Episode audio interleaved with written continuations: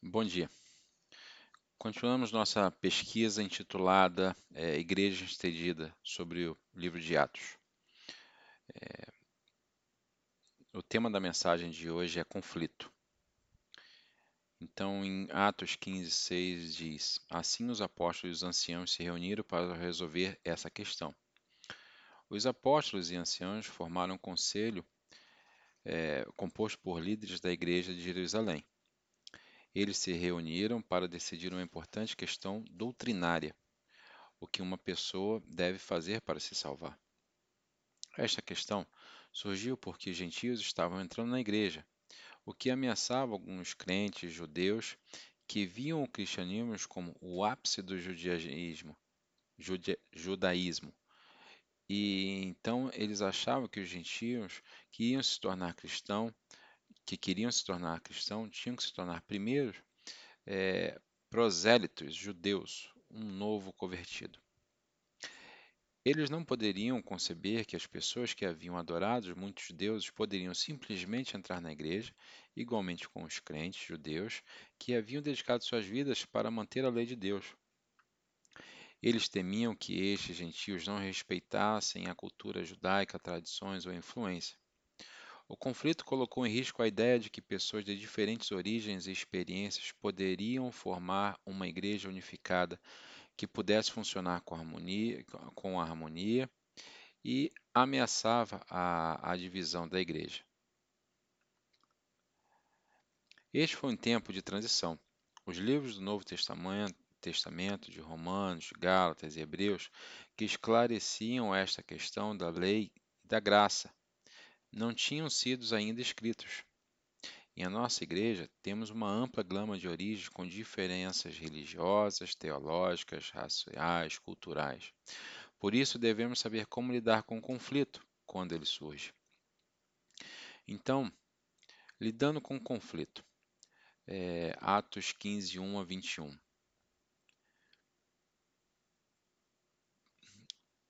E vamos falar sobre os desacordos.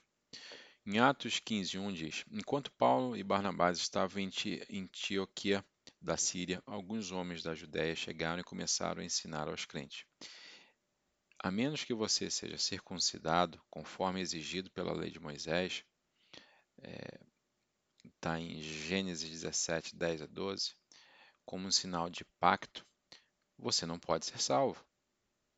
Estes homens da Judéia, chamados de judaísmo foram associados à congregação de Jerusalém, mas não autorizados por ela a ensinar esta doutrina.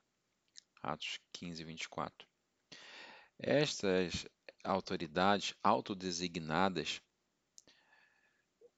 eram falsos professores cuja intenção era garantir que os novos crentes gentios, não judeus, fossem obrigados a manter a lei de, de Moisés. Eles estavam ensinando que os esforços humanos, as obras, eram necessárias para a salvação, que é um legalismo. Esta heresia é, roubava de ambos, judeus e gentios, da sua liberdade em Cristo. Em Atos 15,2 diz: Paulo e Barnabás discordaram deles, argumentando veemente, porque isso não era o que eles acreditavam ou estavam ensinando. Está lá em Atos 9, 19 31. E finalmente a igreja decidiu enviar Paulo e Barnabás para Jerusalém, acompanhados por alguns crentes locais, para conversar com os apóstolos e anciãos sobre a questão, para resolver o, o conflito. Em Gálatas 2, 1 e 5. Esta foi uma decisão sábia de enviar Paulo e Barnabás para Jerusalém, a primeira igreja formada 20 anos antes é, 20 anos após Pentecostes. É, foi onde Jesus, foi onde alguns discípulos de Jesus, agora os apóstolos, e outros que conheciam Jesus pessoalmente e ouviram ele ensinar, foram localizados, incluindo o, o irmão de Jesus, Tiago, que havia se tornado líder da igreja. A igreja de Jerusalém não controlava oficialmente a igreja de Antioquia. Cada uma era autônoma, mas compartilhava o desejo de seguir as Escrituras de Jesus, ensinando com precisão. Então, Atos 15, 4, 5 diz: Quando chegaram a Jerusalém, Barnabás e Paulo foram recebidos por toda a igreja, incluindo os apóstolos e anciãos. Eles relataram tudo que Deus tinha feito através deles. Mas então alguns dos crentes que pertenciam à seita dos fariseus, que, muitos, que incluía muitos sacerdotes, levantou-se e insistiu: Os convertidos gentios devem ser circuncidados e obrigados a seguir a lei de Moisés. Não é de surpreender que alguns ex-fariseus insistiram que os gentios fossem obrigados a serem circuncidados e seguir a lei de Moisés porque acreditavam literalmente nas Escrituras e tinham enfatizado a, obedi a obediência cuidadosa e completa à lei de Moisés antes de se tornarem cristãos. Havia uma diferença entre esses dois grupos, que defendia a circuncisão, os judaístas, que vieram para Antíoque, que disseram que era necessário para salva... era... isso era necessário para a salvação. Os antigos fariseus eram crentes que estavam dizendo, depois de eles serem salvos, os cristãos deveriam obedecer à lei.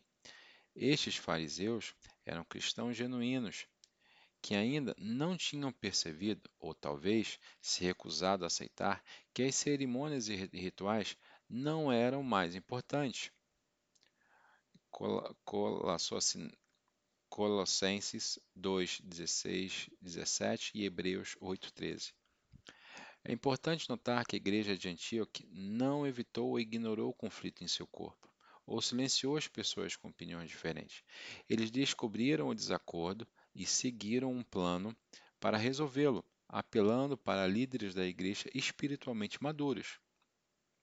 Para ter a verdadeira harmonia, devemos descobrir e lidar com conflitos teóricos ou culturais, ouvindo opiniões de uns dos outros, sendo então liderados pelo Espírito Santo e pelas Escrituras.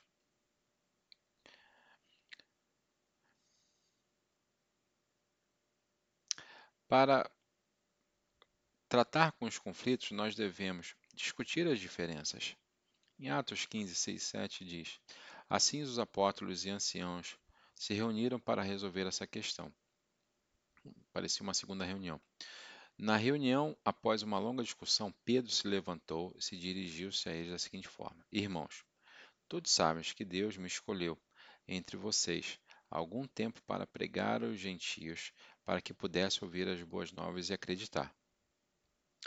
Uma longa discussão sobre o tema foi realizada pelos líderes para examinar a questão. Pedro lembrou ao grupo que, quando pregou o gentio Cornélio em sua casa, na direção de Deus, Deus salvou, Deus salvou além da, da circuncisão, da manutenção da lei e do ritual. Assim, na opinião de Paulo, Deus já tinha resolvido este assunto. Pedro antecipou-se a uma objeção dos judaístas que, desde Cornélio, não tinham seguido a lei, submetendo-se à circuncisão. Talvez ele e sua família não tivessem sido verdadeiramente salvos. Pedro disse em Atos 15:8 que Deus conhece o coração das pessoas. Ele confirmou que ele aceita o gentio, dando-lhes o Espírito Santo, assim como ele fez conosco. Receber o Espírito Santo era uma prova de que Cornélio e sua família foram salvos com os judeus de Pentecostes. Eles haviam falado em línguas e louvado a Deus.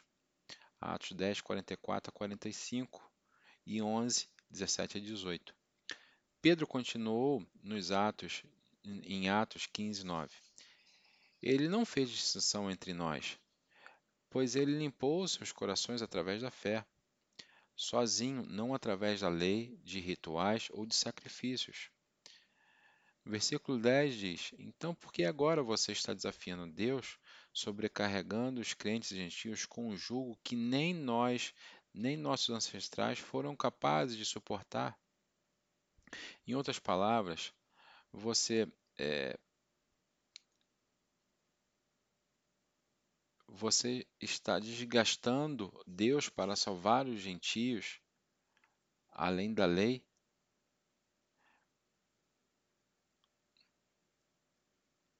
Em outras palavras, você está afastando de, os, afastando-os de Deus para salvar eles gentios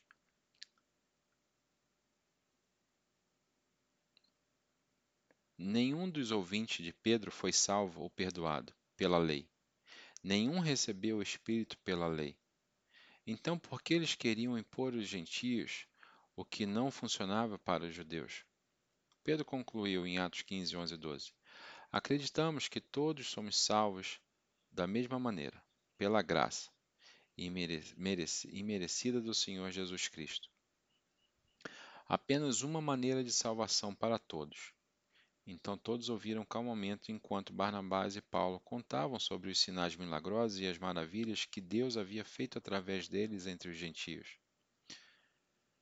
Seu ensinamento de salvação foi pela graça, foi confirmado pelos milagres que Deus realizou. Em Atos 15, 13 a 15, diz: Quando terminaram, Tiago, irmão de Jesus, se levantou e disse: Irmãos, me escutem. Pedro lhe contou sobre a vez que Jesus visitou os gentios pela primeira vez para tirar deles um, um para tirar deles um povo para os mesmos e esta conversão de gentios é exatamente o que os profetas previram em Amós 9, 11 a 12.